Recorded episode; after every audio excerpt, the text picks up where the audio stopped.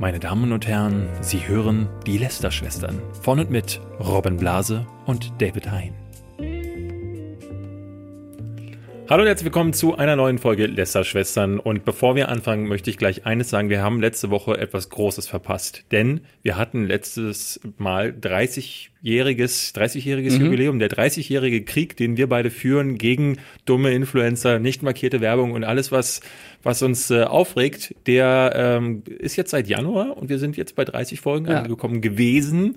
Äh, eigentlich wollte ich das, da eine Ansprache für. Ich hatte mir so viel aufgeschrieben und jetzt ist es Folge 31. Du hast es einfach verpasst. Es ist zu spät. Ja. Wie dumm. Aber, Aber äh, anders als im 30-jährigen Krieg wird hier am Ende nicht irgendwie Frieden geschlossen. Genau. Es geht weiter. Es geht einfach weiter und wir möchten. Äh, 100-jährige Krieg wird's. Wir möchten an dieser Stelle mal Danke sagen. Das macht man so bei Jubiläen. Hm. Äh, man bedankt sich bei allen, die dabei sind, die einen auch so weit gebracht haben.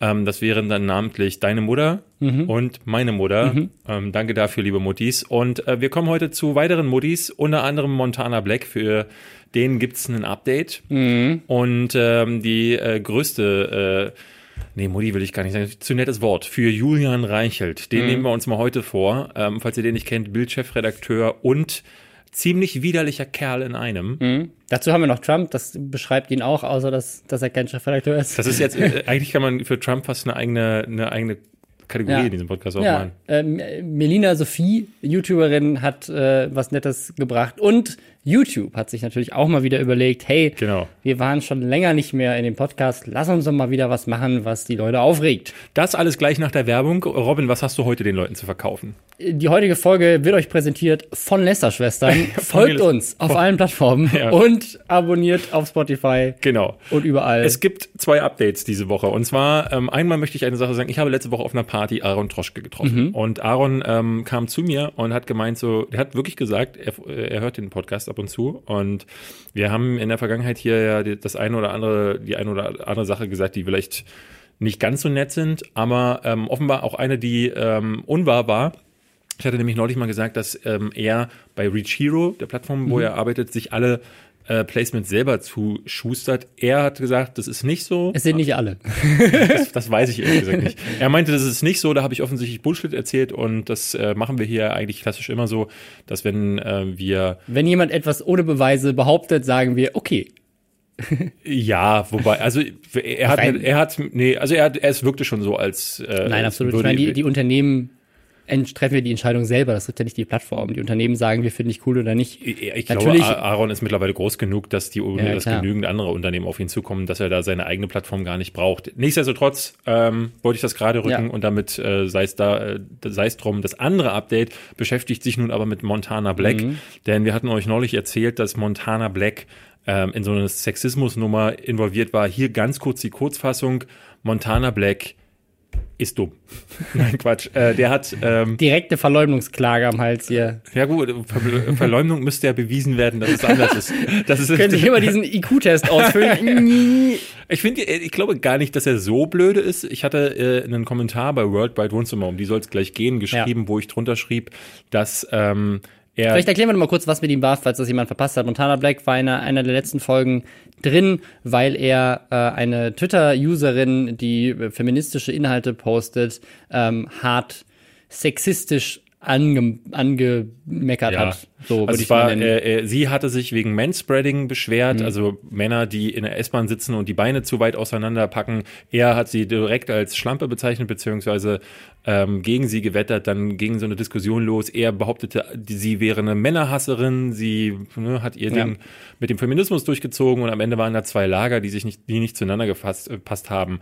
Und äh, da haben die beiden Jungs von äh, World Wide Wohnzimmer, die äh, immer dann hellhörig werden, wenn es irgendwo einen Klick mehr abzugreifen gibt, natürlich die Öhrchen gespitzt und ihn eingeladen. Ähm, die haben letztes Mal schon Leon Mascher da gehabt, da dachte mhm. ich mir schon so, huiuiui. Jetzt nochmal zu dem Mert Batan-Thema hatten sich Shirin David da. Sie sind schon gut dahinterher, wenn quasi irgendein YouTuber ja. gerade in den Skandal verwickelt ja, ja. ist, den dann in die Sendung einzuladen. bei, bei Shirin David war das damals aber so eine Sache, die ich äh, cool fand, weil sie mhm. äh, nicht eben Mert eingeladen hatten, dem man einfach keine Plattform geben darf, äh, sondern Shirin, die dann auch äh, offen kritisch mit sich selbst umgegangen ist und das war äh, sicherlich ne, das hatte, hatte, mhm. das sollte schon eine gewisse Wirkung erzielen und es hat sicherlich bei vielen auch getan. Trotzdem fand ich es gut, dass sie, dass sich A dem gestellt hatte und B ähm, das nochmal gerade gerückt hat. Hier in dem Fall war es zum Beispiel so, dass sie Leon Mascher da hatten. Und mhm. Leon Mascher hat das, äh, ich meine, eigentlich war es so eine Selbstdemontage, der hat sich so, äh, ne, er ist ein Clown und da ist wirklich, bei dem ist gar nichts dahinter. Der mhm. Typ ist wirklich ein hohler Clown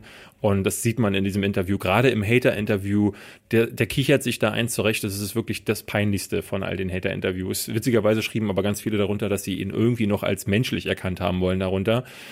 Fand ich schon nicht cool, dass sie dem eine Plattform gegeben haben. Und hier ist es jetzt so, dass sie Montana Black eingeladen haben und dann dreht sich das Thema irgendwann auch in diese Richtung. Da sprechen sie ihn auf diese Sexismus-Sache an. Und äh, da sagt er dann so Sachen wie, er würde das immer wieder so machen, die alte war blöde, uh, so dieses Ding und sagt aber auch so Sachen wie ähm, ich ich will ja kein mhm. ähm, kein Vorbild sein. Vorbild äh, das das ist ja das ist eigentlich die Sache der Eltern. Ja, ja. die müssen das doch machen und ich mache ja nur meine Videos. Die Kinder dürfen die ja gar nicht gucken oder sollten die nicht gucken. Da müssen die Eltern dann ja. hinschauen. Und das ist eine Sache die so dämlich ist, so, mhm. weil das, das hat, wir Desio, glaube ich, schon mal gemacht, dass er gesagt hat, so, ich will aber kein äh, Vorbild, Vorbild sein. sein. Ja. Und dann habe ich einen Kommentar bei World Wide Wohnzimmer gepostet, wo ich geschrieben habe, meine Fresse, er begreift es halt einfach nicht. Du bist du suchst dir nicht aus, ein Vorbild zu sein. Ja. Du bist im Zweifelsfall. Gerade mit der Reichweite bist du auf jeden Fall eines. Und wenn ich an der Ampel stehe und die ist rot und ich gehe rüber, dann bin ich auch ein Vorbild und zwar ein schlechtes für, das kleine Kind, was daneben steht und hinterher rennt exakt. und überfahren wird. Ja. Ne? Also dieses, das, das, das. Aber ich wollte gar kein Vorbild sein. Ja. Ist nicht meine Schuld. Ja, genau. Ach so, na dann, dann ist ja alles gut. Gehen ja. Sie, gehen Sie einfach weiter. Wisst ihr, das ist also, das wird schon von Mutti äh, in, äh, von Kindheits an wird uns das eingeprägt, dass man in gewissen Situationen sich so zu verhalten hat, dass andere, die dann daneben stehen, sich das vielleicht nicht abgucken, dass du ein Spinner bist. So. Ja. Und ähm, dann sich hinzusetzen und das, das, das so zu sagen. Das, mit meiner Tochter merke ich das auch ganz krass. Die ist ja, die ist ja zwei, ja. Äh, wird jetzt zwei. Und ähm, die achtet natürlich extrem darauf, was andere Kinder, aber auch Erwachsene machen. Und da muss man als Eltern, aber muss auch in dem Umfeld vorsichtig sein, wenn ältere Kinder dann zum Beispiel mal irgendwie von irgendwas runterspringen oder sowas, was sie in ihrem Alter locker schaffen, versucht sie halt auch drauf zu klettern und auch runterzuspringen. Ja, ne? Da musst du halt auch den älteren Kindern sagen, ja, ja. so, ey, pass mal auf, da ist ein kleines Kind dabei, sei vorsichtig, was du tust, weil die macht ja alles nach. Und das Ding ist, das hört halt nicht auf. Ja. Äh, ne, in, das ist dann in anderer Form, wenn du 14, 15, 16 bist vielleicht. Ich meine, Kinder sollen sich ausprobieren. Ne? Also es ist ja, ich meine, Kinder müssen auch hinfallen und äh, Aber sie müssen vielleicht nicht ausprobieren, wie es ist, ein Sexist zu sein. Ja, also er sagte dann äh, zum Beispiel Sachen wie, äh, ich, hatte, ich wusste das ja auch, dass er Max zum Beispiel geschrieben hatte. Max hat mhm. ihn auch öffentlich kritisiert und dann schrieb Hand er, of Blood. Äh, Hand of Blood und schrieb Hand of Blood dann, äh, ja, ähm, aber dann ist es auch keine Vorbildfunktion ähm, mit einem Bier auf dem See. Ja, äh, hatten wir letztes Mal schon erzählt. Ja. Dieses Whataboutism, das wir äh, jetzt schon ein paar Mal angesprochen hatten, kam dann gleich genau. zum Einsatz. Du warst doch auch ein das eine Mal, als du irgendwas genau. gemacht hast, auch nicht zu 100% ein Vorbild. Und jetzt in dem Video kam als Beispiel, naja, äh, dann dürfte man ja auch keine PUBG-Streams machen, weil das Spiel ist ja ab 18 und das wäre ja dann irgendwie nicht erlaubt. So, und da dachte ich mir, du kannst doch, wenn du eine gewisse Reife hast und die, mhm. ne, also er scheint ja das, das Herz zumindest am rechten Es geht ja auch nicht nur um Kinder. Also es gibt ja auch äh, mehr als genug 25-Jährige, die sagen so, ja, ja, die hat recht, die Eben, ist genau. Schlampe. So, und das ist, äh, du kannst doch, du kannst doch nicht einen PUBG-Stream ab 18 ja. gleichsetzen damit, dass du da deinen Sexismus offen auslebst und den dann all deine Follower auf Twitter mhm. siehst. So, das ist doch was völlig anderes und da muss doch jeder mit einer gewissen Reife dahinter blicken können. Das habe ich dann gepostet und rate, wie so die Kommentare waren. also klar, das bei World Wide Wohnzimmer sind dann eher nicht so unsere äh, Leute, die dann so mit äh, ja, natürlich seine Leute dann auch mit dabei. Genau, du hast dann natürlich die Leute, die schreiben, hör, mimimi, rumheulen, äh, äh, ja, kümmere dich um deinen eigenen Scheiß, das übliche, äh, dieses übliche hin und her, aber du hast halt auch so Sachen wie, du bist Abschaum verpiss dich, get alive, halt doch einfach die Schnauze. Äh, was machst du Schwuli hier? aber den Kommentar finde ich am besten, ja. weil ich quasi dein Argument so, ey, sei doch mal ein besseres Vorbild und die Community kommt aus jungen Kids wahrscheinlich, die genau das gleiche machen, was er gemacht hat, nämlich Leute mit mit sexuellen Begriffen und so weiter beleidigen ja. und äh, belegen quasi dein Argument in dem Moment. Das ist halt, so äh, gut. es ist wirklich so, ähm, ich dachte mir dann so, ach, wo haben, wo haben sie wohl diese Ausdrucksweise her? Klar haben sie die nicht nur von Montana Black, aber es ist schon interessant. Aber er könnte sich ja dagegen stellen. Und ich muss ehrlich sagen, was ich, was ich super schade finde. Der doch nicht, der sieht das doch gar nicht ein. Nein, der, ver nein, der versteht doch das nicht, gar nicht. Nein, aber müsste eigentlich. Das, ja, ist ja, Das, das ist ja das, worüber sich alle beschweren. Was ich super schade finde, ist, ich mag die Jungs von World Wide Wohnzimmer sehr Kollegen, die ich schätze, die eine Show machen, die ich super gerne machen würde. Äh, ähm, ich finde, dass sie in solchen Situationen Versagen. Ja, Ganz klar. Äh, absolut. Also sie, sie, sie haben diese Chance, die Leute einzuladen und ich finde das ganz toll, was sie da, dass die öfters ja mal im Himmel und Hölle bewegen, um diese Leute ranzubekommen. Die haben die dann, die verdienen jeden Klick, den sie dafür bekommen, aber du kannst dich dann meiner Meinung nach nicht hinsetzen und keine Gegenfrage stellen, Ja. keine Gegenposition beziehen Also genau oder nicht zumindest vielleicht auch die Person dann anfragen, die von ihm beleidigt wurde und deren Position mal gegenstellen. Genau in dem Moment, in dem er das sagt mit, ich will kein Vorbild sein, sitzen halt Dennis und Benny da und sagen, hm, hm, aha, hm, hm, aha. Da, da, aha. da musst du So auch sagen, aber bist du nicht ein Vorbild? Du musst auch irgendwie eine Genau, Rückfrage stellen. Du musst irgendwie, also- kritisch das hinterfragen, sonst, sonst gibst du ihm einfach nur eine Plattform, er kann sagen, was er denkt und natürlich kommentieren die, Die Leute dann darunter und sagen so, ja, doch gesagt, er ist kein Vorbild, dann glaube ich ihm das, das ist ja logisch. Aber wenn du dann nicht als Moderator dann sitzt und sagst, hey, warte mal, ja, ja. dann versagst du in dem Moment als Moderator. Es gibt nach. einige wenige kritische Stimmen, die man dann darunter auch immer wieder lesen kann. Aber äh, die viele sind dann auch so. Unter meinem Kommentar war eigentlich einer der besten äh, beziehungsweise dümmsten. Äh, ja, wieso kritisierst, äh, kritisierst du eigentlich ihn? Das Video ist doch nicht von ihm, das ist von Worldwide Wohnzimmer. Kritisier doch die. Also für den gilt ganz klar, Kritik ist nur dann möglich, wenn der äh, Urheber und derjenige, der Ja. Scheiße im Video gebaut hat, ein und dieselbe Person sind. Also mit solchen Menschen hast du da zu tun. Das ist halt wirklich so, es können halt wirklich nur Kids sein, die dann aus äh, äh, purster in, äh, äh, Du kriegst ja auch nicht eine Million Follower auf Twitch mit Fortnite, ohne dass deine Zielgruppe größtenteils Kinder sind. das kommt ja noch dazu. Ja, ja, aber trotzdem, also äh, gerade Dennis und Benny sind schlaue Kerle und äh, sie sind auch vor allen Dingen schlagfertig. Ähm, Also ich, ich, ich manchmal, manchmal befürchte ich in Anführungszeichen, dass sie das auch ein bisschen bewusst machen, weil klar. dir, Um wenn, nicht anzuecken wenn mit- wir beide da sitzen würden und wir würden das moderieren und würden solche kritischen Fragen stellen, Kommt beim nächsten Mal dann kommt beim nächsten Mal keiner Ja. mehr. Und das musst du natürlich, da musst du ein bisschen ausbalancieren, aber dann mach's vielleicht nicht im Interview, sondern sag hinterher deine eigene persönliche Meinung dazu, wie, wie du das denkst oder so. Ja, aber Zeig dann- zumindest ein bisschen Haltung. Aber dann steht's, so. aber dann steht's halt, also steht mein- separat und er kann wieder nicht darauf reagieren, Exakt, ist auch ja. journalistisch schwierig, aber ja. irgendwie musst du in dem Moment, wenn du, wenn du eine große Zielgruppe erreichst, also ich finde, Es ist das, gerade komisch, weil Funk ja eigentlich einen Bildungsauftrag hat und sie sind Teil von Funk. Und wenn du dann halt, ich will das äh, jetzt nicht an, an, an Funk festmachen, weil die schon, die, die lassen bei solchen Sachen ja äh, eigentlich jeden Freiraum. Also ähm, plus, ähm, ich glaube, äh, bei Funk sind die Inhalte ja auch sehr thematisch gegliedert und ich glaube nicht, dass die beiden in den Bildungsauftrag reinfallen, sondern das ist eher Unterhaltung. Das ist, das ist ein anderer Bereich des, äh, des öffentlich-rechtlichen Auftrags. darf meiner Ähm, Ansicht nach aber dann trotzdem irgendwie einen, so einen äh, bildenden Mehrwert haben. Ne? Also klar, bildend ist es in jedem Fall. Jeder weiß jetzt äh, mehr über Montana Black, aber ich finde es halt schade. Es ist eine verpasste Chance in dem Moment, äh, die sie, die sie immer wieder gerne verpassen. Ähm, und da Aber ich würde das nicht an Funk festmachen, weil selbst wenn sie, Nee, wenn sie äh, nicht da wären, würde ich auch sagen, ich finde es trotzdem nicht gut. Also. Ich habe über Ja. Funk habe ich gar nichts gesagt. so. Du, du kommst schon wieder in deine. Nee, weil du meinst, weil sie bei Funk sind, müssten sie das deswegen noch eher machen. Ich, ich würde den Kritikpunkt immer anbringen, Also- wenn jemand mit seiner Reichweite jemand eine Plattform bietet, dann musst du das in einen gewissen Kontext drücken. Ich meine, das wäre, äh, äh, das ist in dem Fall jetzt kein großes Drama, muss man sagen. Ne? Also äh, äh, ich finde schon zwar, dass Sexismus eben ein Thema ist, was man äh, besprechen kann. Hier ging es um, nur um die Vorbildfunktion, aber ich stelle mir das so vor, hätten sie damals Ma- Mert eingeladen und hätten dann gesagt, so wie siehst du denn das mit Schwulen? Er hätte gesagt, ja, die finde ich, die sollten alle sterben. Und dann, mhm, mhm, okay, aha, ja, so, also spätestens dann muss man doch sagen, so klar, den haben sie wahrscheinlich auch genau deswegen nicht eingeladen, aber die beiden haben, und das habe ich in der letzten Zeit immer wieder gesehen, eine sehr, sehr, sehr geringe Schmerzgrenze, wen sie einladen würden und wen nicht. Ich bin mir auch relativ sicher, dass sie jeden eingeladen haben. So, also die, die noch nicht da waren, sind halt einfach zu verpeilt Was oder ich, was ich auch nicht schlimm, keine was ich auch Bock nicht schlimm finde. Also ist ja, ist ja finde ich voll okay. Ja, wie gesagt, so ein Mert hat da nicht zu sitzen. Also der, dem darfst du keine Plattform geben. So, ich finde, es Nee, gibt äh, Menschen, die, äh, den, da, da möchte ich, der, der, da ist, gar- die haben gar kein Recht, nochmal ein Argument äh, äh, aufzubringen. Finde ich schwierig, also wenn, wenn man das jetzt ganz äh, in, in eine andere Richtung schwingt, das ja zum Beispiel bei, ähm,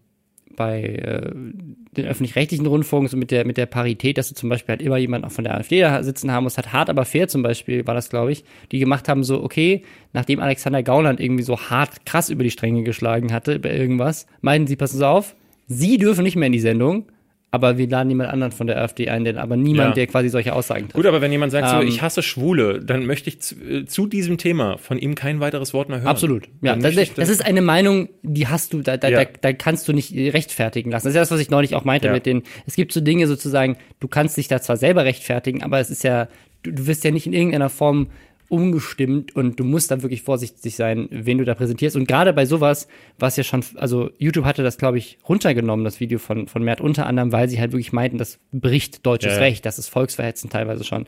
Oder was weiß ich, das damals war, keine Ahnung. Aber es war auf jeden Fall äh, grenzwertig an, an, äh, an einer Straftat. Und in solchen Momenten, klar, dann, dann ist es auf jeden Fall klar, dass du jemandem keine Plattform mehr gibst. An sich finde ich es nicht schlimm, Leute einzuladen und mit denen zu sprechen. Haben wir im Podcast ja auch mal immer wieder so mit dem Gedanken gespielt und uns am Ende dann dagegen entschieden. Ähm, aber äh, kontroverse Leute quasi zu interviewen und quasi eine, eine gute Gegenposition zu liefern, kann, kann super gut funktionieren, aber da musst du auch ein richtig guter Interviewer ja, sein. Ja, ja, ja. Also dann kannst du nicht, ne, weil, also das, wenn du dir das Interview von, von Leon Mascher anguckst, der kichert sich da durch seine Antworten, die sind halt auch immer so ein bisschen, die sind dann zynisch beladen, beziehungsweise ähm, Ne, er weicht den Sachen aus und ähm, da hätte ich mir gerade von Dennis gewünscht, so dass dann mal noch eine Nachfrage kommt oder dass er da ein bisschen stichelt, so, weil ähm, vielleicht, also ich hätte gerne gesehen, äh, dass der mal eine reale Antwort gegeben hätte und, und vielleicht so ein bisschen, vielleicht ein Schuldzugeständnis oder dass er, äh, dass er sich entschuldigt oder so, aber er hat sich da so durchgekichert und ist dadurch darum herumgekommen, ähm, dass man hinterher sagt so, ey, okay, da ist der, der ist ja jetzt so halbwegs positiv daraus äh, rausgegangen ja. aus der Nummer. Und das fand ich, äh, ist auch so ein, äh, leider so eine schwierige Sache. Und die, äh, um nochmal auf diese Vorbildsache zurückzukommen, ich kann absolut nicht verstehen, wie jemand wie ein Montana Black, der, wie gesagt, äh, ich hatte im Kommentar darunter geschrieben, ich finde das in, äh, cool, dass der das Herz offenbar am rechten Fleck äh, trägt. Alle sagen ja immer, er ist der realste, er macht den Mund auch auf, das finde ich auch eine gute Sache. Aber wenn dafür das Hirn in den rechten Momenten ausschaltet, dann ist dem Ganzen auch nicht geholfen. Mhm. So, das macht den auch nicht viel sympathischer. Und das tut, ist offenbar mehrfach in dem äh, äh jetzt der Fall gewesen, weil ich äh, äh, gerade sowas wie mit dem Vorbild, wie kann man das nicht verstehen, mhm. dass also selbst Karl Heinz zu Hause ist ein Vorbild, für wen auch immer er das ist. Ja. Aber du kannst nicht einfach sagen, nee, bin ich jetzt nicht. Du bist es halt einfach. Du suchst es nicht aus und äh, damit ist die Sache gegessen wo wir schon bei jemandem sind, der den Mund aufmacht und sagt, was er denkt, äh, Donald Trump wird das ja auch immer nachgesagt. Und äh, auch da scheint das Hirn in den entscheidenden Momenten oder eigentlich in allen Momenten auszuschalten, weil jetzt in der letzten Woche. Das ist so dein Lieblingsthema. Das ist mein Lieblingsthema, weil ist so, es ist, ist auch. Ihr müsst euch das so vorstellen, ich sitze zu Hause, denke an nichts Böses, will mir gerade wieder den neuesten Gina Wild Porno angucken und dann kriege ich plötzlich, bim, WhatsApp geht an und dann hat der Robin, weiß ich schon, irgendwas hat Trump gerade wieder gemacht. Es ist, aber das Ding ist, ist, also es liest sich halt wirklich, also auch von Tag zu Tag, wie es, also ich, es ist einfach mega unterhaltsam. Es ist so ein krasser Polit-Thriller und ich weiß jetzt schon, das muss, wenn es verfilmt wird, auf jeden Fall als Serie verfilmt ja, werden, weil du es in den Film gar nicht unterbringen nee. kannst. Und selbst dann werden die Sachen verwässern müssen, weil am Ende in zehn Jahren keiner mehr glaubt, dass das wirklich passiert ist. Es ist so krass. Jetzt ist nämlich ein neues äh, Buch äh, erscheint jetzt und äh, das ist jetzt, es gab ja schon mal ein Buch über Trump, was auch krasse Wellen geschlagen hat. Ähm, das war ähm, von, von Michael Wolff, der jetzt nicht so der, äh, weiß ich, renommierteste Journalist in dem Bereich ist. Aber das Buch, was jetzt rauskommt, ist wirklich von dem Typen, der über jeden Präsidenten, den, den in seiner Lebzeit es irgendwie gab, ja. äh, ein Profil geschrieben hat. Bob Woodward, äh, der genau. hat damals unter anderem äh, dazu geführt, dass Nixon gestürzt wurde. Er hat die Watergate-Affäre mit aufgedeckt mit seinem äh, Kollegen. Gibt unter anderem einen Film mit äh, Robert Redford und äh, Dustin Hoffman ähm, über, über ihn.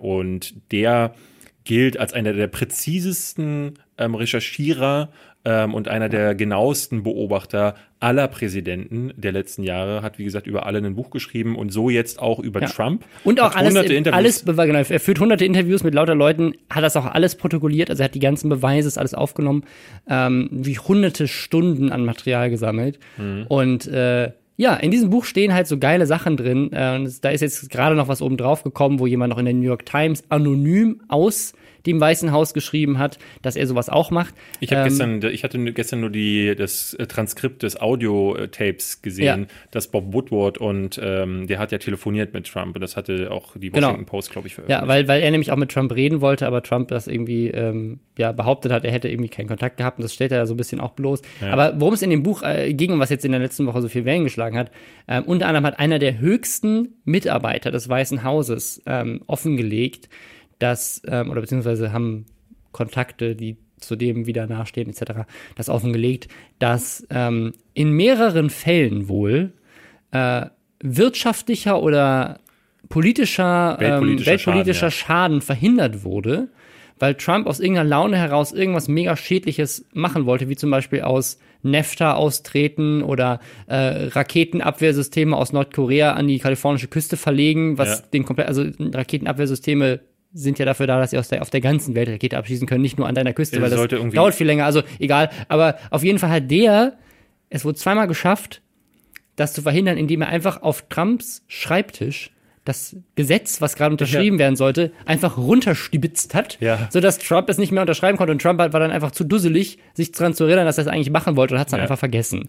Und es gibt mehrere ähm, Fälle davon, dass auch äh, Leute im Weißen Haus davon berichten, dass es eine äh, ganz, ganz vergiftete Atmosphäre sei. Er, er, sei wohl ein schlimmer Choleriker, der Würde manchmal, sich dauernd umentscheiden. manchmal mehrere äh, äh, Stunden sogar ähm, einen ganzen, ganzen Beraterstab zusammenschreit ähm, und am Ende niemand mehr so richtig weiß, was hat er jetzt eigentlich gerade ja. gewollt und so. Also wirklich dieses, die, man, wie man ihn sich vorstellt, so einen fünfjährigen Wutknopf, der äh, immer dann, wenn man ja. ihm die Rassel zu lange wegnimmt, ähm, seinen ja. Tobsuchtanfall bekommt.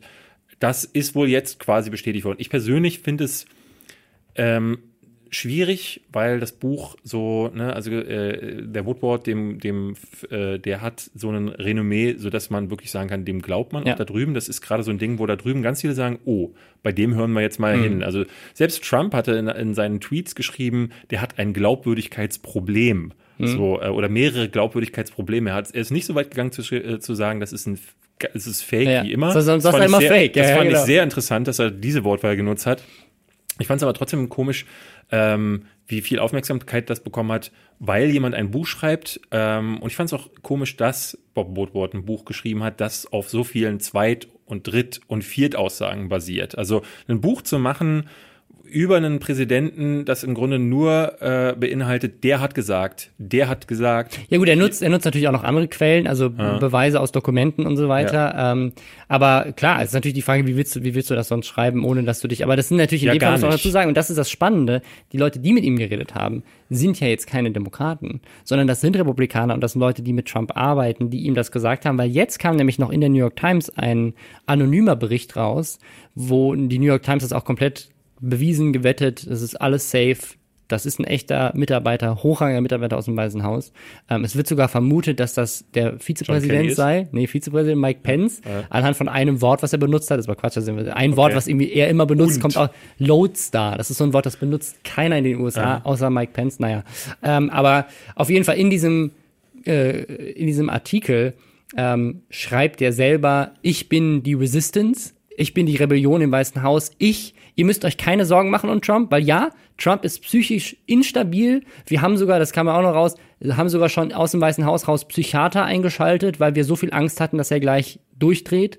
Ähm, äh, der, äh, der White House Counsel, der Anwalt des Weißen Hauses, hat zugegeben, dass sie Robert Mueller, dem äh, Special Counsel in dieser Russland-Investigation. Dem haben sie äh, geraten, lieber keine Fragen zu stellen. Genau. So. Sie, sie, haben, sie haben wohl ein Testinterview mit Trump gemacht, wie er da reagieren würde und haben ihm gesagt, so, ne, du bist da unter Eid und so weiter. Und der hat wohl sich 30 in, Minuten lang. In Lügen verstrickt. Ohne, ohne, also er hat einfach nur jedes, alles, einfach völlig random Sachen behauptet, die einfach so leicht zu beweisen sind. Und daraufhin ähm, hat der wohl zu dem Robert Mueller gesagt, pass auf, ähm, wir wissen alle, hier ist irgendwas nicht koscher, aber pass mal auf, wenn du den interviewst, das wird sofort geleakt, das wird sofort öffentlich, ist ja klar.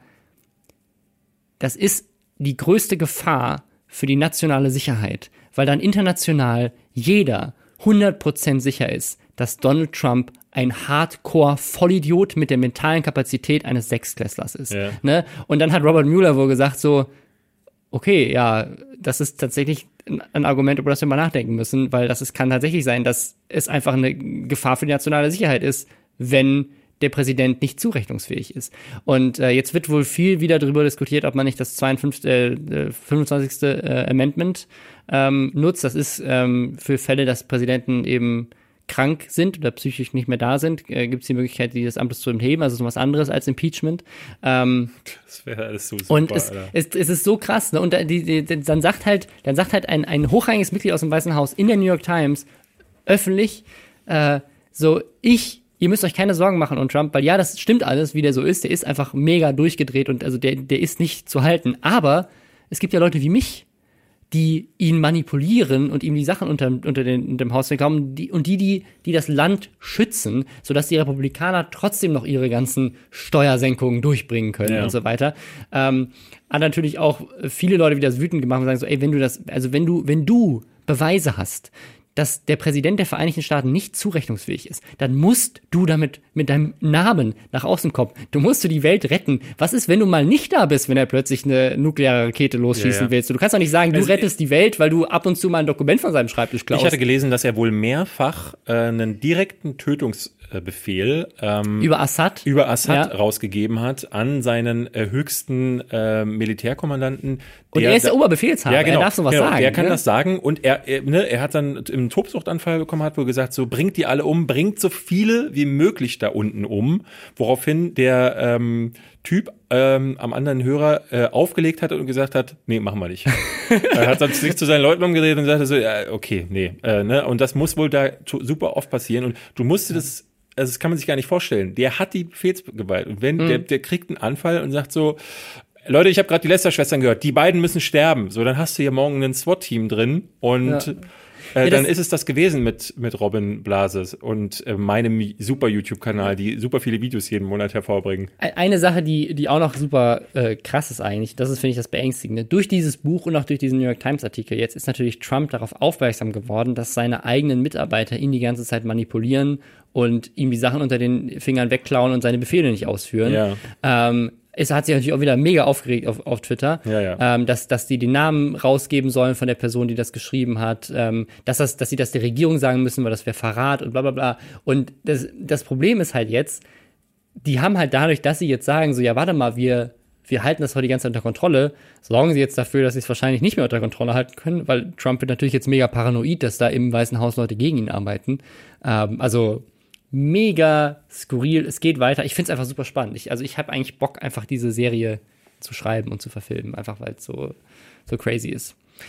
Aber ich würde mal sagen, wir machen weiter mit dem nächsten Thema. Genau, ich habe es hier schon mal aufgemacht gerade, äh, während du geredet hast. Ich habe nämlich die, dieser Tage eine Mail bekommen von meinem Netzwerk. Ich bin jetzt ja bei DiviMove und die haben von YouTube selbst eine neue ja, Richtlinie bekommen. Ähm, ist die, äh, die neuen YouTube Policies und das Ding äh, fing an mit drei Ausrufezeichen, New Penalty, also neue Strafe und äh, endete dann mit drei Ausrufezeichen. Und zwar ist es so, dass sich YouTube jetzt was Neues ausgedacht hat, was ich witzigerweise noch nirgendwo gelesen habe. Also offenbar gehen da jetzt entweder gerade nur E-Mails rum und die bekommen nur sehr wenige Leute, dann hört ihr es hier gerade zuerst bei den Lester-Schwestern. Oder aber das Ding ist, ist so eine Sache, die vielleicht stufenweise oder so ausgerollt wird. Ich kann es mir nicht anders erklären. Es ist so, dass YouTube künftig äh, die, wenn sie Content von Dritten auf deinem Kanal feststellen, sprich alles, wo du auf deinem Kanal Fremdinhalte nutzt, Ja. alles, wo nicht du selbst deine Stimme, äh, wo du nicht selbst Musik gemacht hast, Ja. äh, was du benutzt, ähm, wird dein Kanal für 30 Tage gesperrt, äh, also bezieh- wird die Monetarisierung Entmonetarisiert, äh, gesperrt. Das heißt, 30 Tage bekommt ein YouTuber kein Geld.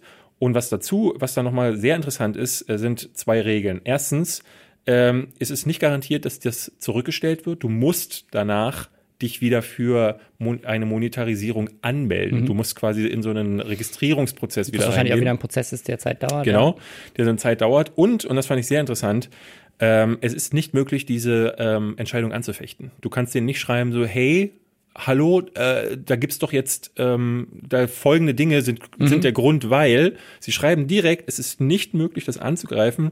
Und ähm, das hat gleich mit, dem Dritt, mit der dritten Regel zu tun. Und die fanden wir beide also das ist, das ist der Setz der Abstrusität, den, den, die Krone auf. Es gilt auch für Content, an dem du, an, an Content von Dritten, an dem du die Rechte hast. Ja, und da stand irgendwie mit der, mit, dem, mit der Begründung, YouTube möchte damit dafür sorgen, dass es mehr Kreativität auf der Plattform gibt und Ja. Leute mehr eigenes Zeug erschaffen. Was das bedeutet ist, also was das bedeutet ist, äh, dieser dritte, dieser letzte Zusatz äh, bedeutet übersetzt, das heißt, äh, Creative Commons, also alles, was du bei Google, manchmal benutzen wir Bilder, zum Beispiel über Creative Commons. Wenn du bei Google Creative Commons eingibst, bei der Bildersuche, ähm, und nach einer bestimmten Sache suchst, dann zeigt er dir Bilder an, die Rechte befreit sind. Genau, wo Also der, wo der Rechte, also es gibt ja es gibt unterschiedliche Arten von Creative Commons. Genau. Das ist ja so eine, so eine internationale Vereinigung, Verein, der äh, quasi ist Creatern oder Künstlern, Verfassern, Autoren, was weiß ich, Genau. die Möglichkeit gibt zu sagen, ich möchte das, was ich hier geschaffen habe, zur Verfügung stellen, der Allgemeinheit.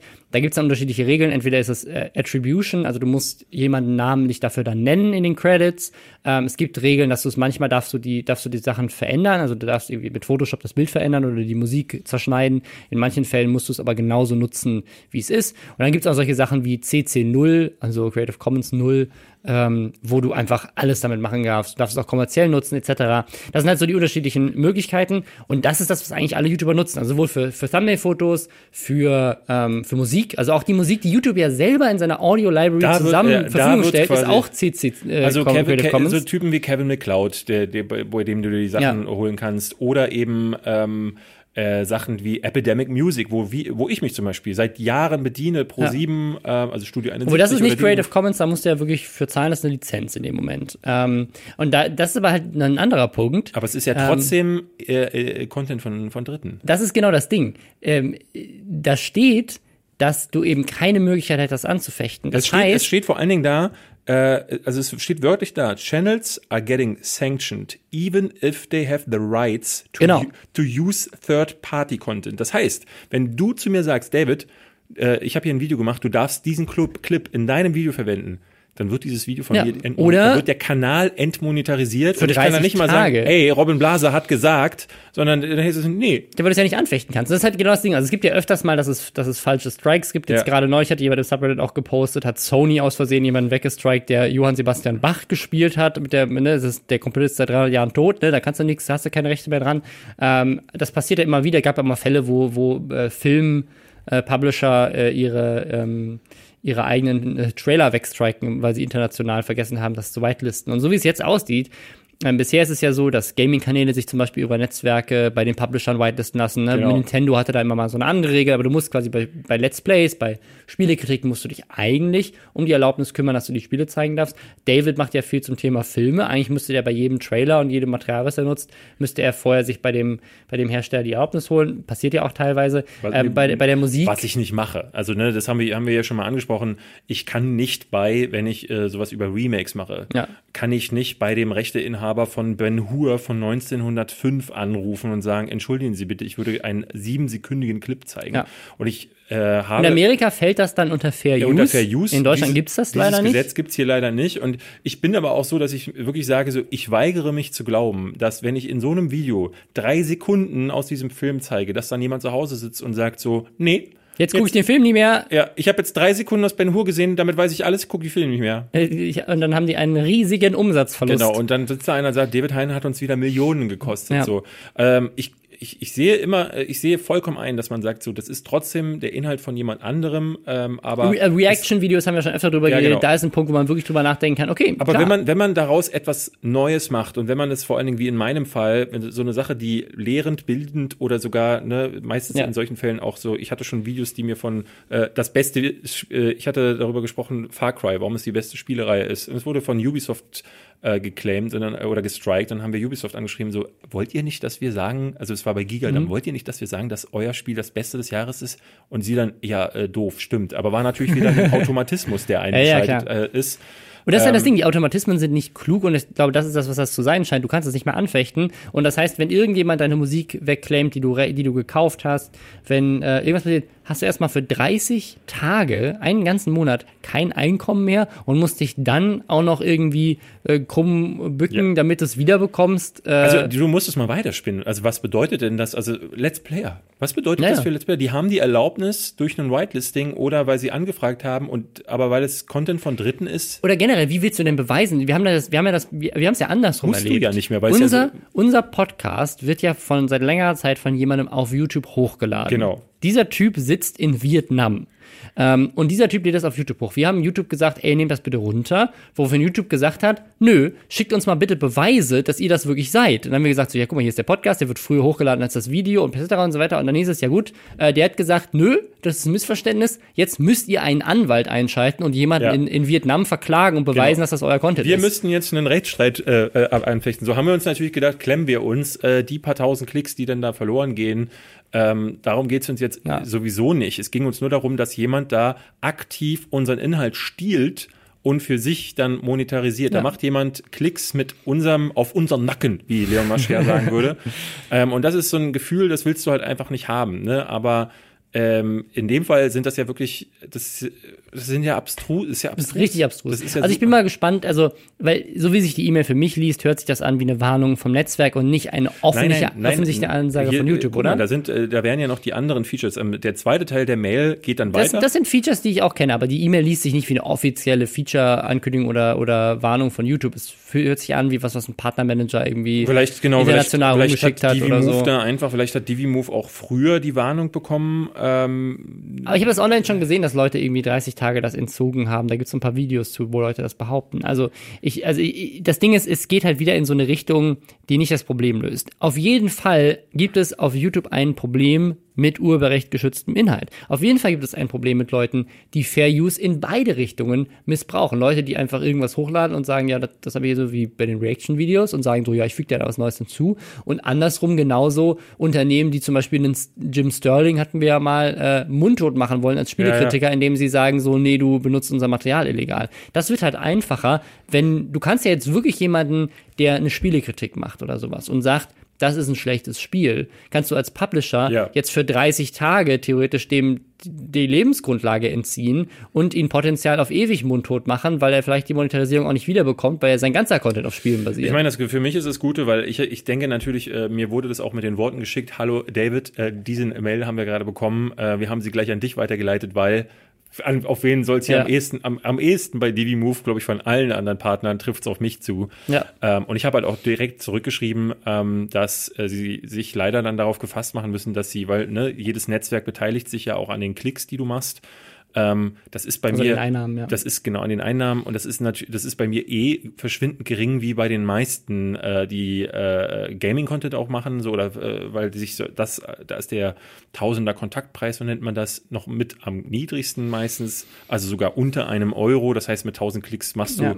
machst du dann nicht mal einen Euro und ähm, da kommt dann kommt am Ende des Monats so wenig Geld rum, dass ich dass ich halt auch sage, Leute, dann ist mein Kanal halt bis ans Ende aller Tage äh, entmonetarisiert, mir egal, äh, wenn das dafür bedeutet, dass ich das so machen kann, wie ich will, weil ich ich würde lieber keine Videos machen, ähm, als kein Geld zu verdienen. Ja, und äh, lieber als, kein- als, also ja, li- lieber kein Geld verdienen, lieber kein als Geld keine verdienen Videos machen. und keine oder dann auch Ja. im Zweifelsfall keine Videos machen, als Videos machen, wo ich vor meinem Regal stehe oder vor einer weißen Wand und sage, äh, Remakes sind gut, weil und jetzt erzähle ich euch Aber ich mal, zeige euch nichts jetzt davon. zähle ich mal Ja. erzähle ich zehn Minuten, weil es ist ne, eine Movie Trivia zu äh, in die Kamera zu reden, statt zu sagen, guck mal die Szene, ist das nicht ein krasser Fakt? Mhm. Ähm, ist doch viel cooler.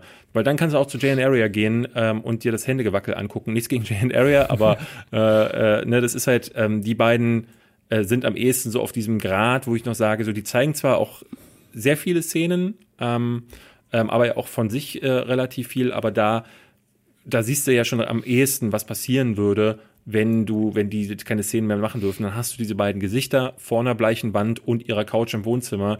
Und das ist doch, das Ja, ist, wir- kann wir- ich mir nicht ich unterhaltsam mein, vorstellen. Das Ding ist, wenn es geht ja hier wirklich um Material, wo Leute die Erlaubnis haben, wo sie die Rechte haben, das kann doch nicht sein. Also auch, auch Zitatrecht, Fair Use sind ja alles Dinge, die es in, also in Deutschland bzw. in den USA gibt, ähm, wo, wo du nicht, nicht gegenhalten kannst. Und was, also gerade was passiert mit, mit Fernsehsendern, die ihren Content hochladen, und da sind ja dann auch Sachen drin, die von extern kommen. Also ich, äh, super, ja, es wirkt, gesagt, es wirkt super super strange, gespannt. also es wirkt für mich so ein bisschen so, um das mal so ein bisschen zu entkräftigen. Was macht Game 2? Ähm, Was macht Game 2? Ja, oder generell die, die, äh, viele, viele Alle, News, News-Leute oder was weiß ich, ne? Giga, die, also ne, diese GameStar, die mit äh, Spiele. Also, Genau, und also da, wenn das da wird es so, wahrscheinlich dann wieder, wird's dann wieder ein Whitelisten geben. Deswegen, ich kann mir nicht vorstellen, dass das Nee. offizielle Policy ist, jeden wegzustriken, der irgendwie Fremdmaterial benutzt. Ich glaube einfach, dass die jetzt gesagt haben, wenn wir euch erwischen und ihr tatsächlich äh, Monetarisierung entzogen bekommen hat, wird halt in Zukunft nicht mehr das Video monetarisiert, sondern den ganzen Kanal, damit die Strafe härter ist. Was man auch sagen muss, ist verständlich, weil die einzelne Video-Entmonetarisierung straft ja in dem Moment ab, wenn das Video vielleicht super viele Views kriegt und irgendwie viral geht. Aber in den meisten Fällen ist das ein einzelnes Video und gerade die Leute, die es am meisten trifft, also die, die irgendwie Reaction-Videos drehen oder sowas, ne, das war ein Arbeitsaufwand von 30 Minuten, wenn das in Video entmonetarisiert ist, machst du halt nochmal 10 neue. Ne? Ja, ja. Ähm, deswegen macht das schon Sinn in solchen Fällen, wo Leute aber ich hätte es dann eher sowas gemacht, wenn du dreimal verstoßen hast oder sowas. Dann wird der ganze Kanal für 30 Tage gestellt. Auch, auch da wäre es wieder ganz wichtig, wenn sie. Aber auch da musst du anfechten ja, können. Wir, wir, ja. hätten, wir, wir hatten schon gesagt, äh, neulich hatten wir darüber gesprochen, dass es eigentlich da wie diese menschliche Komponente geben müsste bei YouTubern, großen YouTubern, wo du weißt, so, okay, da da müsste man jetzt eigentlich mal drüber gucken, ähm, fände ich es ähm, äh, ziemlich fair, weil das sind meistens dann eben doch die, die ihre Lebensgrundlage damit bestreiten. Ich, ich finde in beide Richtungen. Also ich finde, man müsste irgendwie so eine Regel ein, einsetzen, natürlich von, von, von Markt zu Markt unterschiedlich, weil du sagst, in Deutschland zum Beispiel, jeder Kanal mit über einer Million Abonnenten, ähm, da gibt's einen Partnermanager, der sich auch jedes Video anguckt. Also nicht einen für alle, aber einen, ne? Es gibt ja tatsächlich auch Partnermanager, die sich um sowas kümmern. Und äh, der guckt sich das Video an, nicht direkt zum Upload, also kein Upload-Filter, nicht bevor es online geht, aber halt so hinterher und kann mit den Leuten dann auch reden und sagen, hey, pass mal auf, sei mal da ein bisschen vorsichtig, damit die Leute nicht von heute auf morgen ihr Ding entzogen bekommen. Ähnlich wie die Landesmedienanstalten das ja auch machen. Wenn die Landesmedienanstalten jetzt sehen, irgendjemand hat verstoßen gegen die Kennzeichnung, dann schreiben die den erstmal an und sagen, hey, ne, wir wollen dir nicht dein ganzes Leben zerschießen. War das ein Versehen? Wenn ja, dann änder's bitte. Und wenn du dich da nicht meldest, wie so ein Leon Mascher das jetzt gemacht hat, dann kriegst du halt eine 5000 Euro Strafe. So. Ja. Und das könnte man ja da genauso handhaben. Wenn du, wenn du eine gewisse Größe erreicht hast oder ein Netzwerk hast oder was weiß ich, äh, ab diesem Zeitpunkt sozusagen kriegst du eine gewisse Toleranz. Und wenn du dann mehrfach dagegen verstoßt oder vielleicht auch nur zweimal dagegen verstößt, dann gibt es halt so ein Strike-System, wo dann ist, okay, pass auf, jetzt kommen die 30 Tage und du hast aber vorher die Zeit, das anzufechten oder zu korrigieren und ja, keine Ahnung, was die sich manchmal denken. Ne? Es ist echt schwierig, da durchzublicken. Naja. Wir haben was für ganz Kleines für zwischendurch. Ähm, da muss man eigentlich gar nicht viel zu sagen. Man muss es sich eher auf der Zunge zergehen lassen. Melina Sophie, YouTuberin, die, ich weiß nicht, ob sie jeder von euch kennt, aber es ist eine von denen, die äh, ich die Schrank-YouTuberinnen nenne, die sich äh, gerne auch mal in ihren, äh, Sch in ihren Schrank setzen. In ihren Schrank setzen oder äh, unter die Treppe oder so. Also die Qualität dieser Videos ist wirklich unter Wurstqualität. Äh, ähm, und erzählen dann zehn Minuten Dinge. Ähm, das habe ich nie so ganz verstanden, warum das so groß geworden ist, war Melina Sophie ist, glaube ich, auch erst äh, eher durch halt ihr um Umfeld die, so groß geworden. Um die geworden. Persönlichkeit und weniger um die Qualität genau. des, der Videoproduktion. Aber dann hat die Dame sich so ein bisschen gewandelt, hat dann äh, so Aktionen gefahren, die viele auch gefeiert haben, sich die Haare abgeschnitten, um zu sagen so, ey, ich bin nicht nur eine Frau, weil ich lange Haare habe und ich ja. kann auch anders schön sein. War eine der ersten großen YouTuberinnen, die sich in Deutschland geoutet hat. Genau, die ähm, sich zu, ihrem, äh, zu ihrer Homosexualität bekannt hat. Und, und, da auch in die Richtung auch viele Stories teilt, viel erzählt und auch wirklich Dinge, Dinge macht. Und jetzt hat ja. sie ein Video gemacht, gemacht. Äh, ähnliches Thema, muss ich sagen, so vom Thema her, super Sache. Sie hat über Depressionen, Selbstmordgedanken und so weiter gesprochen, was auch gerade in der, in der Zielgruppe, die sie hat, also junge Mädchen, äh, auch ein Thema ist, was, was mehr angesprochen werden sollte in der Gesellschaft und wo auch mehr Hilfe angeboten werden sollte in der Gesellschaft. Gerade vielleicht Leute, die sich alleine im Internet rumtreiben, weil sie sich da irgendwie reinflüchten yeah. oder so. Ne? Und deswegen tolle Sache. Nur eine Sache ist an dem Video ein bisschen seltsam. David, was ist das? äh, Melina Sophie eröffnet das ganze äh, Schauspiel äh, und ich sage deswegen Schauspiel, weil wir hatten das ja letzte Woche schon mit Katja Krasowitz, wo ich auch schon sage, so ich finde es wahnsinnig schwierig, wenn solche Statements oder solche mhm. Geständnisse oder solche Lebenswahrheiten immer rauskommen, also wenn die Leute sich wenn du gerade viel Geld verdienen kannst, was ja, für ein Zufall. Wenn du ja, wenn also warum äh, dann machst du ein Video, ey, ich hatte Depression, ich wollte mich umbringen, mein Vater hat mich geschlagen. So, das ist halt so ähm, klar, also wir waren alle mal Teenager und wir hatten alle dunkle Phasen und es gibt äh, einige, die hatten mehr dunkle Phasen und ähm, ich zum Beispiel ähm, hätte ein paar Sachen zu erzählen, würde ich nie machen, weil ich halt wirklich so denke, das ist mein Ding. Mhm. Ich muss das nicht ausschlachten. Ähm, ja, aber das Ding ist, du kannst es ja auch erzählen und teilen, aber wenn du dann halt das Video äh, mit, mit, mit, Product Placement mit, mit Product Placement und sechs und sechs äh, Werbeunterbrechungen, also du musst das erklären, immer diesen faden Beigeschmack. Das, das Video fängt, äh, ich glaube, das Video heißt tatsächlich, ähm, ihr könnt mich gerne korrigieren, wenn ich da falsch. Das heißt sowas, sowas wie ich wollte nicht mehr leben Fragezeichen ja. oder so. Also wirklich so ein krass trabantischer Titel Natürlich. und es fängt an mit ich habe übrigens neue T-Shirts in meinem Shop milinamerchshop.de. Kauf jetzt mein neues neuer Pulli. Übrigens, ich wollte mich umbringen. Ja. Ne? Und das ist halt so was? Ja, also warum, warum, nicht. warum, also du kannst doch gerne deinen Merch promoten und du kannst auch gerne so ein Video zu einem ernsten Thema machen. Ich finde das wirklich wichtig. Aber warum muss beides im selben Ding stattfinden? Es wirkt halt so, als hättest du gewusst, das ist ein Video, auf das werden viele draufklicken, Ja, ja, weil es halt ein clickbaitiger Titel ist. Lass doch mal schnell meinen Merch pushen Und das vorne rein und dreimal Werbeunterbrechung schalten. Das ist für mich jetzt gar, also ne, ich, ich denke, das für manche mag das wie Nitpicking äh, äh, wirken, so weil wir uns an solchen Sachen gerne mal ein bisschen aufhängen. Die, die Sache ist eher, für mich gewinnt, äh, ich, ich krieg ein Bild für, so, für solche Leute. Ich, ich, für mich formt sich da einfach so, so, so, so was Negatives, wo ich dann beim nächsten Video, ich meine, von ihr weiß ich schon, auch in einem halben Jahr habe ich das nächste Video zu erwarten. Dann hat sie wieder irgendeine Geschichte, da fällt ihr dann ein, Moment mal, als ich zwölf, ein, drei Viertel war, war es dann nicht so, dass mir einmal mein Kopf in die Suppe gefallen ist, vielleicht hat mich mein Vater da reingetunkt. Vielleicht wurde ich ja misshandelt. Vielleicht erzähle ich das auch nochmal, gerade auch passend, wenn ich neuen Merch rausbringe. Und das ist halt so, ach, das, das, äh, ne, das, das, das muss nicht sein. Das ist, das ist so, ähm, wann immer wir sagen so, YouTube steht nicht gut da, weil wir als YouTuber ähm, von außen, ne, jemand, der, der, ähm, äh, der auf YouTube guckt Ja. ähm, und so ein, äh, sich, sich anschauen möchte, was machen da Leute für Content und dann sowas sieht, bekommt direkt mit, also okay, solche Leute sind da. Also, also solche, äh, dieses manipulative, dieses, äh, äh, äh, ja, dieser, dieses, dieser Dauerkonsumgedanke, ich finde das, ich finde finde das dramatisch und ähm, deswegen äh, spricht man es einfach an. Ja. Man muss aber auch dazu sagen, ich finde das in jedem Fall irgendwie uncool. Also es gibt äh, im neuen Video von, von Max von Hand of Blood, macht, ist auf der Gamescom.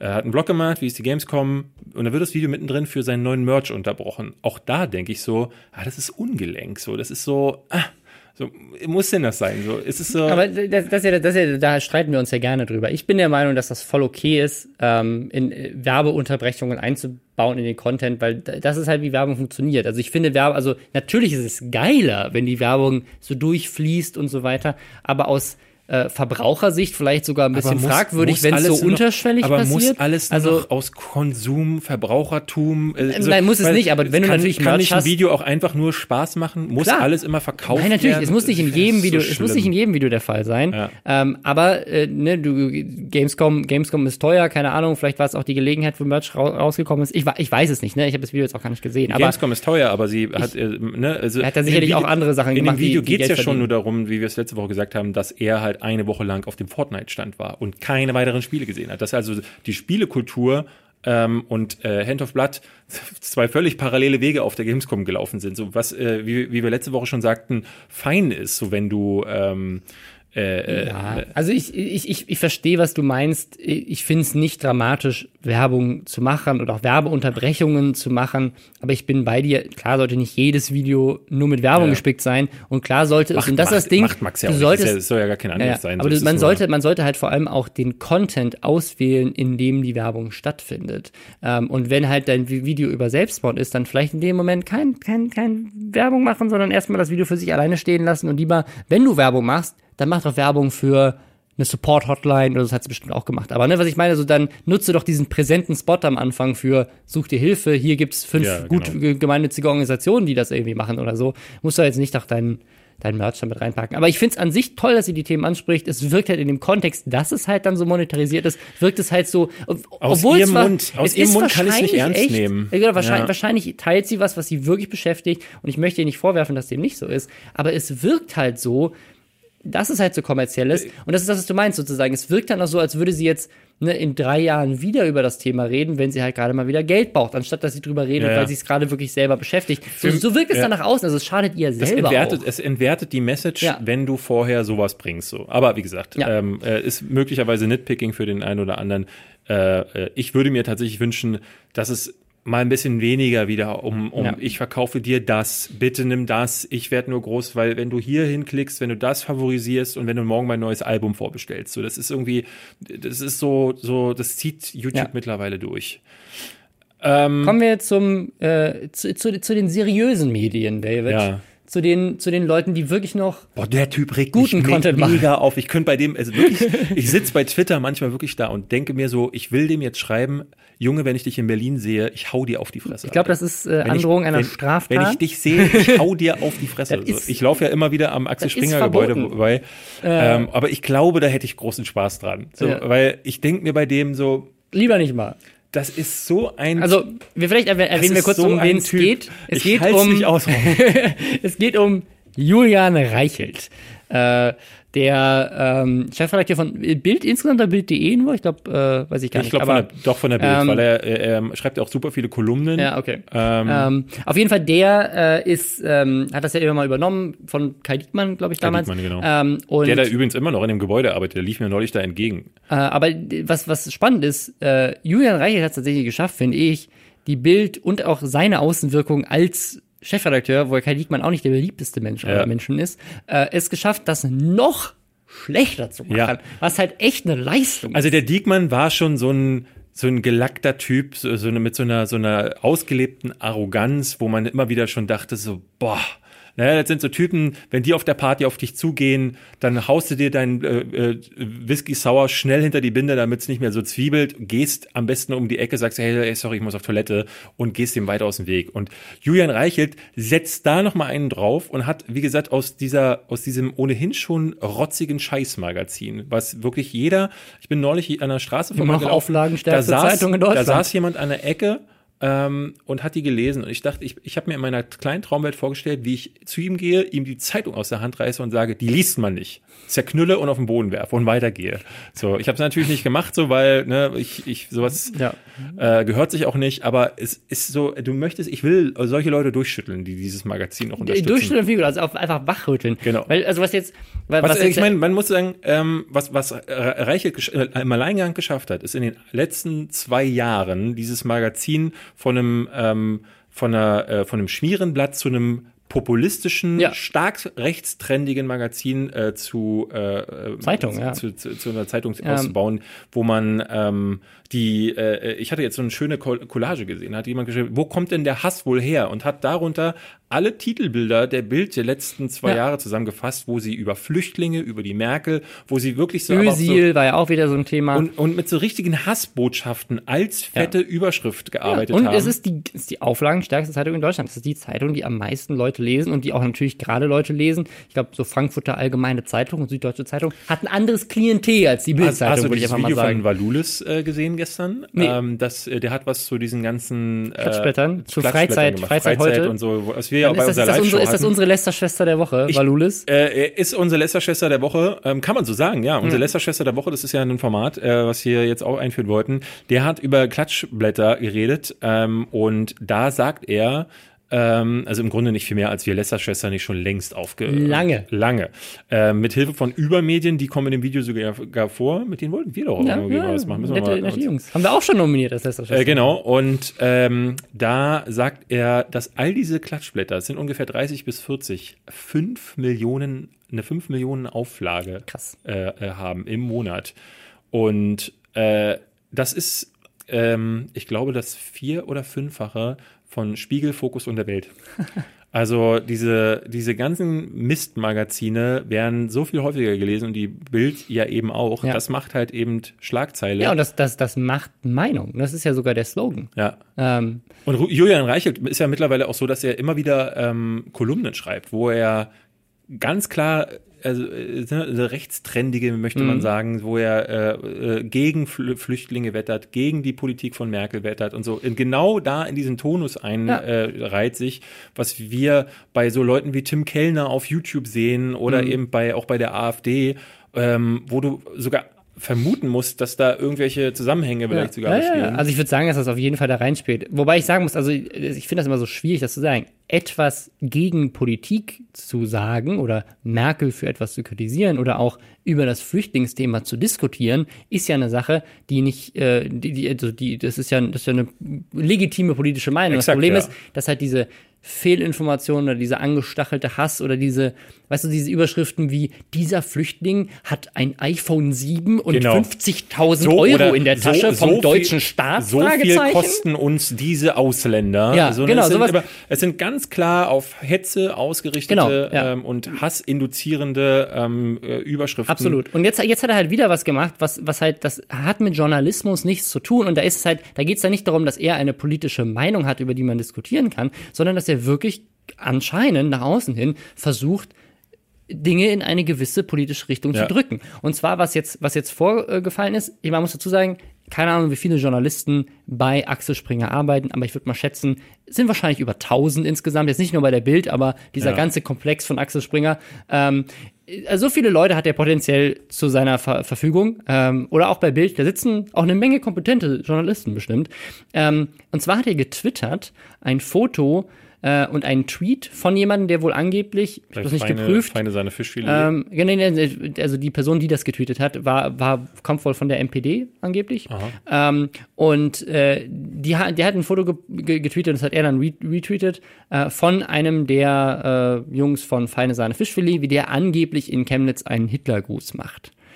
Und äh, hat dann gepostet, so irgendwie so, feine Sahne Fischfilet macht Hitlergruß interessant. Aber an diesem Foto ist auch irgendwie so ein Pixel, könnte auch eine Fälschung sein. Wer weiß, kann jemand helfen? Also so, ne, es ist jetzt nicht der genaue Wortlaut, ich habe es nicht vorgelesen, ich zitiere das gerade aus dem Kopf. klingt so aber so in die Richtung. Ja. Ähm, und er, er er setzt quasi so ein bisschen, also dieses, dieses so, hm, könnte sein, dass er das wirklich gemacht hat, aber prüft doch mal. Und durch dieses prüft doch mal, das ist ja dieses typische Fake News. Ne? Jetzt kommen wir beide Seiten und sagen, ja, es ist Fake, nee, es ist nicht Fake. Also du, du stachelst damit dieses an, dass du nichts mehr glauben kannst und setzt die Jungs von, von Feine Sahne Fischfilet, die, ähm, ja, da gab es ja nochmal ganz andere Debatten wegen Verfassungsschutz und so weiter, ähm, in, in, in, in, so, einen- in so einen Kontext ähm, und lässt das einfach stehen. Das Geile ist, er fragt seine Community auf, seine, seine Follower, ganz Deutschland eigentlich, äh, das für ihn mal bitte zu recherchieren, ob das Fake sein könnte. Während er da tausend, tausend Journalisten zu sitzen hat, die, das ist deren Job, das zu tun. Das Ja. ist auch sein Job als Journalist, das, das, zu das tun. ist ja reine Manipulation. Das ist ja, Natürlich. dieser Tweet ist ja nur deswegen. Ja, vor allem, äh, weißt du, wie einfach war rauszufinden, dass das eben ein Fake ist? Also mal abgesehen davon, dass die Person, die es getweetet ist, als jemand, der wohl angeblich vorher in der NPD war, nicht die beste Quelle ist, wenn der der Einzige ist, der das tweetet.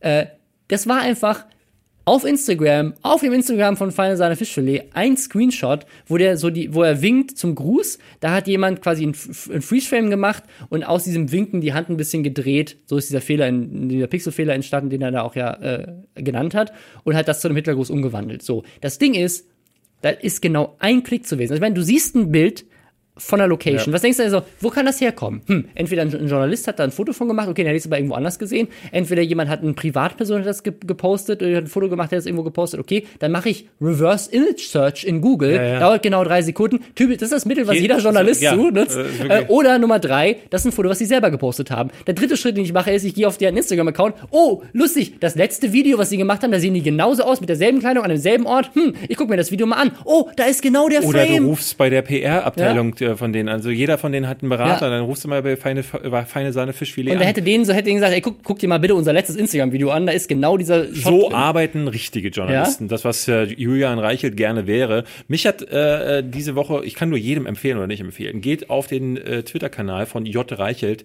Das ist wirklich für mich, ähm, bei Trump denke ich mir schon immer so, boah, jeden Tag kriege ich das Kopfschütteln. Aber bei Julian Reichelt kriege ich richtiges Kotzen. Weil der hatte dann sich auch vorher da eingereiht, ähm, weil der, ähm, der äh, Bundespräsident, äh, Bundestagspräsident, ähm, nee, der Bundespräsident, so rum, ähm, der hatte Frank-Walter Steinmeier. Genau, Steinmeier hatte nicht äh, äh, äh, oder hatte sich eingereicht, der hat irgendwas retweetet. Nee, genau, der hat, der Bei hat Facebook zudem, hatte die, die Veranstaltung in Chemnitz. Wir sind mehr, hat er hat er geteilt. So, und dann hat Julian Reichelt einge, äh, äh, äh, eingelenkt so in diese Diskussion, die natürlich aus AfD-Reihen zum Teil kamen, beziehungsweise aber auch aus äh, CDU, CDU oder CSU-Reihen, wo Leute sagten, Moment mal, wie kann denn das sein, dass feine Sahne Fischfilet, die ja in ihren Texten so Sachen wie äh, Laufbullenschwein oder Laufbulle oder so, ähm, äh, solche, solche Nachrichten, also Hass gegen, gegen die Politik oder Ja. Hass gegen die Polizei verbreiten, wie kann es sein, dass so eine Veranstaltung dann ge- geteilt wird? Wo ich dann denke, so, da, also darum geht's doch gar nicht. Also Die es Message- gab, die, um die Message Message ist doch eine ganz andere. Und vor allen Dingen, Also Sahne Fischfilet, ich habe mehrere Analysen zu dem Song auch, um den Mhm. es ging, gelesen, wo sie sagten, innerhalb des Songs hat das einen ganz anderen Kontext. Wenn du nur diese Zeile das rausnimmst, ist, ja, so wie, das ist so wie Hitler im Hirn von Marty Fischer und äh, Genau. Frodo, wo sie ja quasi sozusagen mit einem rechtsradikalen Song sozusagen ähm, das Gedankengut ein bisschen angreifen. Und da musst du aber auch genau hinhören, was der Songtext ist. Das ist ja der Witz des Ganzen. Ja, ja, gewesen. und das ist halt, Ähm, das, das, also, na klar, sind die, sind, das sind so, so aus- die sind aus dieser Punk-Ära dann auch. Und Ja. da sagen, singen die da, äh, äh, auch so Sachen, ähm, wie äh, damals God Save the, God Save the Queen. Äh, mhm. Und ähm, das ist halt alles also, wird das, also jeder Journalist oder jeder Mensch, ähm, der halbwegs gute Absichten hat oder jemand, der nicht wie Julian Reichelt alles brennen sehen möchte, würde das recherchieren, würde Absolut. das in den Kontext setzen, würde. Ich bin mir sicher, äh, dass er das wahrscheinlich Scheiße in dem Kontext sogar hatte, aber gedacht hat, so, hey, ist so eine lustige Sache, um ein bisschen Propaganda und Fake News zu verbreiten. Und also, und das ist, das ist der Unterschied zu Kai Diekmann. Kai Diekmann war einfach nur so ein gelackter Vogel, der bei der bei der ähm, bei der Bild, ähm, äh, ne, der der vor allen Dingen auf Twitter, Twitter hat Kai Diekmann genutzt, um ähm, eben so äh, relativ ironisch mit Kritik umzugehen, um äh, Kritik abzustreifen, um dann Leute zu retweeten, die äh, äh, ihm Beistand äh, ge geleistet haben und so. Also für den war das eher so ein Tool, um zu sagen, ach ihr, was könnt ihr denn? Aber Julian Reichelt, für den ist das regelrechte Massenmanipulation. Und der nutzt das nochmal über die Bild hinaus, nutzt der das nochmal als Treppchen, um seine eigenen, mhm. ich kann nur sagen, Ideologien in die Welt hinaus zu posaunen. Und das finde ich einfach ich finde das krass, ich, dass also diese Person als Chefredakteur der, der, Bild eingesetzt ist und dass da keiner da sitzt. Klar, weil er wahrscheinlich auch, ich, das wird massive äh, äh, das ist halt, Das ist halt genau die Frage. Also manchmal, manchmal bin ich mir auch unsicher, ob das, ob, ob der selber diese, diese politische Ideologie teilt oder ob es einfach das ist, was sich am meisten verkauft. Das ist ja genauso wie, wie die Diskussion, die wir bei den, bei den Spiele-Webseiten haben. kann denn so. das mit sich vereinbaren? Das, das ja, Hardcore-Kapitalisten. Keine Ahnung, ich weiß es nicht. Aber, ne, also auch um auf dieses feine Sahne-Fischfilet-Thema zu kommen, ich finde es ja völlig legitim zu sagen, äh, dass auch Punk und auch irgendwie links, linksgerechtete Musik genauso für die Inhalte in dem Text kritisiert werden kann, wie man das auf der anderen Seite tut.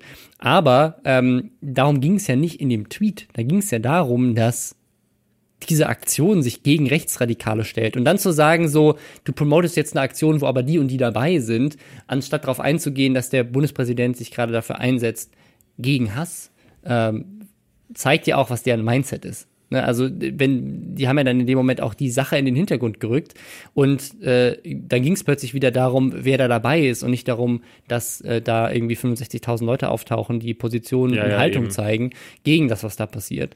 Ähm, ja. Dieses ganze Thema ist, also äh, das, mich wühlt das zum Teil sogar so ein bisschen auf, ähm, äh, gerade mit dem, ähm, so wie dich Trump aufwühlt. Ja. Ähm, und wir wirklich jede Woche was haben, wo wir hier sitzen. Jede Woche. Ähm, ich hoffe, ihr habt da tatsächlich noch Spaß dran. Wir kriegen ja immer noch Na Nachrichten. Ja. Bei Reddit gibt es viele, die sich beteiligen und Themen ähm, äh, zusteuern. Äh, ja, aber schickt uns gerne mal Feedback. Also wir reden natürlich viel über dieselben Themen, weil es die Themen sind und die sich auch immer weiterentwickeln. Aber schreibt uns doch mal, was, was ihr dazu denkt, genau. sowohl zu den Themen als auch zu, dem, zu der Vielfalt oder was euch am besten gefällt auf Reddit. Also konkret muss man auch mal die Frage stellen, so, weil die wir, haben wir uns auch schon gestellt äh, wann ist der Punkt erreicht, wo wir uns im Kreis drehen. Also ja. auch wo wir dann sagen, so, okay, jetzt hat man dann äh, ne, schon wieder hat äh, Leon Mascher, also der hat diese Woche zum Beispiel so eine 5000 Euro Strafe. Wann ja an wann ist der Punkt gekommen, wann sagt man das nochmal? Oder das filtern wir ja selber schon, aber es ist auch spannend zu sehen, wie, Würde, wie ihr genau. das seht. Wollt ihr ja. überhaupt noch was über Trump, Trump wissen? Sollen wir uns mit so Themen wie Julian Reichelt ein bisschen weiter davon entweg? Weil wir fingen ja eigentlich mal an so mit sehr YouTube, sehr YouTube-lastig. Ja, schon sehr politisch geworden ähm, manchmal. Gerade ist halt auch nicht so viel los bei YouTube, dass man sagen würde, man könnte ja. so einen Podcast damit füllen, aber ähm, da wäre Feedback ganz gut, damit wir wissen, was würdet ihr uns wünschen? Entweder bei Reddit, äh, den Lester Oder Twitter oder Instagram. Soundcloud. Ja. Ähm, ihr könnt uns bei Instagram schreiben, ähm, da dann auf den privaten Kanälen. Wir wurden jetzt angehalten, ob wir einen Lester-Schwestern-Sammelaccount bei Twitter oder so machen, wo wir dann auch mal sagen, äh, wir haben so viele Accounts, auf denen wir schon nichts posten. Wir brauchen nicht noch einen, auf dem wir nichts posten. Wenn, dann machen wir das in dem Subreddit. Also da habt ihr auf jeden genau, Fall. Genau, also diese Woche haben wir leider nicht bekannt gegeben, dass der, äh, dass er ein bisschen später kam, aber ihr werdet es alle überleben. Ja. Und das ist aber generell mal eine gute Frage. Äh, der Podcast kommt tatsächlich manchmal Dienstag, manchmal Mittwoch, manchmal Donnerstag und manchmal Freitag. Wir haben jetzt, wir legen es schon so fest, dass er meistens am Donnerstag kommt. Aber ähm, je nachdem, wie unsere Woche auch verläuft, manchmal haben wir am Donnerstag halt einfach schon einen Termin, drehen ja. wir schon oder nehmen wir schon am Mittwoch auf oder halt dann erst am Freitag. Genau. So, aber damit lassen wir euch jetzt, äh, entlassen wir euch bis zur nächsten Woche. Tschüss. Ihr seid alle entlassen.